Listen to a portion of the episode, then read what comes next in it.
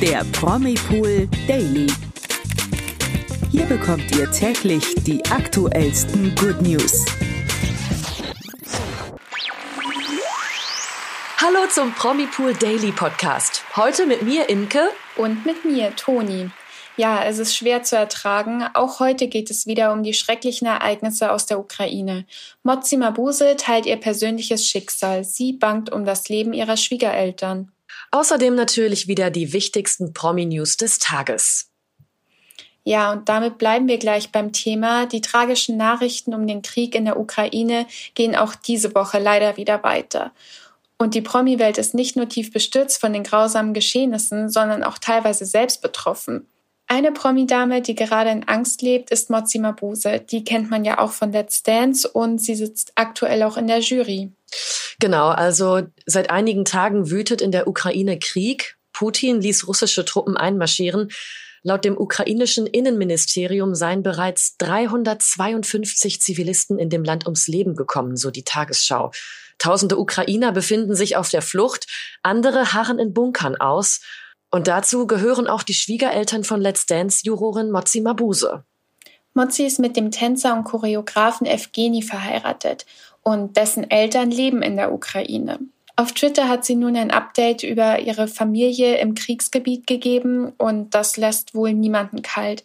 Sie schreibt, es bricht mir das Herz, meine Schwiegermutter heute weinen zu hören. Sie hat Angst und es gibt nichts, was wir tun können. Ja, und das ist noch längst nicht alles.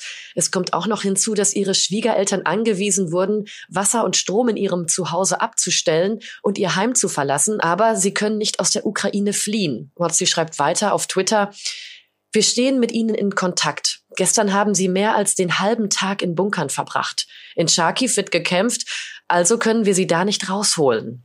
Ja, das ist schon Wahnsinn, was da gerade abgeht, gell? Total. Also vor allem, wenn man bedenkt, wie nah das alles ist hier auch äh, an Deutschland und was das alles, das Leid der Menschen dort vor Ort auch noch so einen Rattenschwanz mit sich zieht und wer alles noch mit dabei ist, ähm, merkt man da ja auch total. Also da kann man wirklich nur hoffen, dass sich das dann bald wieder verbessert, die Situation. Ja, ich kann, also ich glaube, das kann man sich auch gar nicht vorstellen, wie es den Menschen da geht.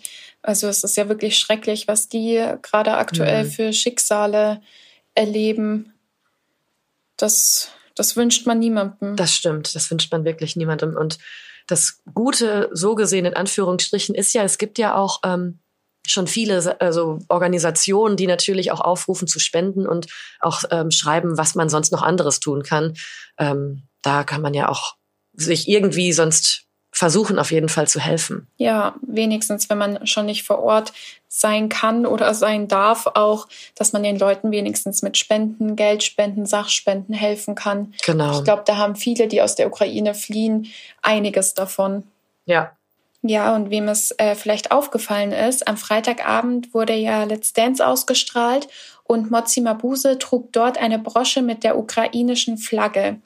Für Nicht-Betroffene ist es wahrscheinlich kaum vorstellbar, was schon zu diesem Zeitpunkt in der Jurorin vorgegangen sein muss. Die ständige Angst um Menschen, die man liebt, ist einfach nur grausam. Also ich das möchte stimmt. auch nicht in ihrer Haut stecken. Nee, also da kann man auch wirklich äh, den Hut vorziehen, dass sie trotz der ganzen Lage äh, bei Let's Dance auftritt und natürlich auch ähm, ihren Job super einfach weiterhin ausführt. Also da ist sie ja einfach ein Profi. Äh, und was innerlich dann in ihr vorgeht, das lässt sich ja nur erahnen. Wahnsinn. Das stimmt. Genau, wir bleiben auch bei dem Ukraine-Krieg bei unserem nächsten Thema, denn auch die europäischen Königshäuser sind alarmiert wegen des Kriegs in der Ukraine. Die schwedische Prinzessin Madeleine war in letzter Zeit wenig aktiv auf Social Media, aber jetzt hat auch sie ihr Schweigen gebrochen. Ja, sie schreibt, seit mehr als 18 Jahren ist Childhood in der Ukraine aktiv und wir haben enge und starke Partnerschaften mit Basisorganisationen aufgebaut, die sich um die am meisten gefährdeten Kinder kümmern. Bei meinem Besuch in der Ukraine hatte ich die Gelegenheit, einige dieser Organisationen zu treffen. Meine Gedanken sind in diesen schwierigen Zeiten bei Ihnen und den Kindern. Ja, Prinzessin Madeleine lebt ja mit ihrer Familie in den USA und engagiert sich schon seit vielen Jahren für die World Childhood Foundation.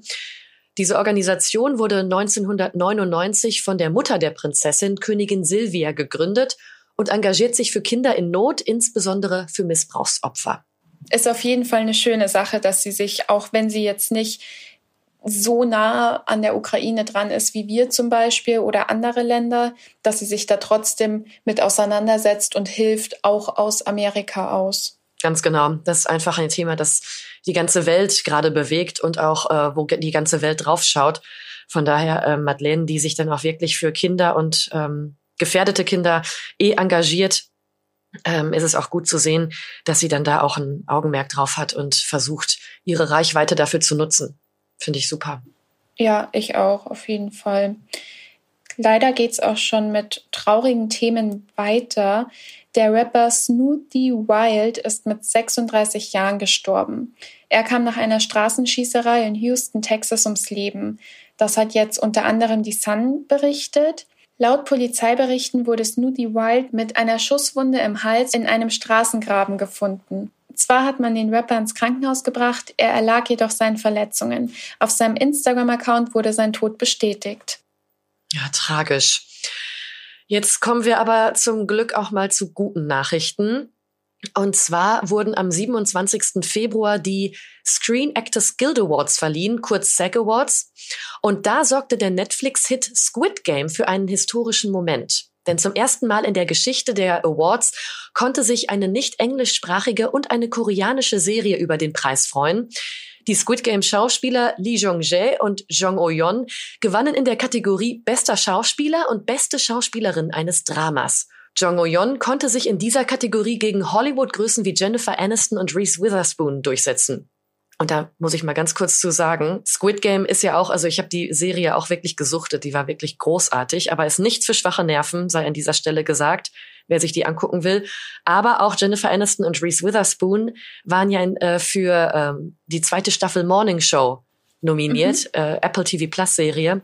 Und die kann ich auch nur wärmstens empfehlen. Die ist ein bisschen, wenn man jetzt nicht so auf Blut und äh, Mord steht, was Serien äh, anbelangt, dann äh, ist auf jeden Fall Jennifer Aniston, Reese Witherspoon mit Morning Show empfehlenswert. Ist wirklich, was da für Intrigen sind, also wirklich großartig. Hast du die gesehen zufällig?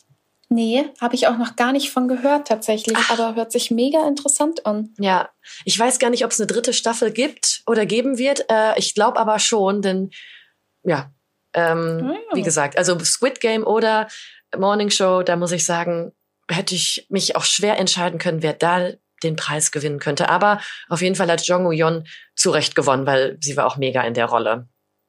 Ja, und dann haben wir noch Neuigkeiten von The Biggest Loser, denn statt miteinander kämpften die Teilnehmer von The Biggest Loser diesmal gegeneinander. Aus dem Paarmodus wurde der Duellmodus. Dabei mussten Sven und Nico gegeneinander antreten. Am Ende des Duells zog Nico den kürzeren. Er nahm leider nur 2,8 Kilo ab und musste das Camp somit verlassen. Sven hingegen nahm 5,5 Kilo ab und durfte somit bleiben. Ja, Glückwunsch an Sven der darf mhm. nun weiter sein Glück bei The Biggest Loser versuchen. Ja, und trotzdem auch äh, Nico ist ja auch eine äh, große Leistung, 2,8 Kilo abnehmen. Ähm, da wäre ich auch das eine oder andere Mal schon dran gescheitert. ja, ja, das stimmt. Genau. Ja, und damit beenden wir unseren Podcast für heute. Trotz der traurigen Themen ähm, hat es mal wieder Spaß gemacht mit dir, Toni. Vielen Dank dafür. Ich hoffe, euch hat es auch Spaß gemacht. Äh, unser Redaktionsschluss war um 14 Uhr und morgen gibt es wieder eine neue Ausgabe, wie gewohnt um Punkt 16 Uhr auf Podimo. Ja, und wenn ihr nichts verpassen möchtet aus der Welt der Stars und Sternchen und Royals und der TV-Welt natürlich, dann abonniert gerne unsere Social-Media-Kanäle Instagram, Facebook und YouTube, damit ihr immer auf dem Laufenden bleibt. Und dann hören wir uns morgen wieder. Ja, einen schönen Tag noch. Ciao. Tschüss. Der Promi Pool Daily von Montag bis Freitag exklusiv auf Podimo. Noch mehr Good News bekommt ihr im Netz auf promipool.de.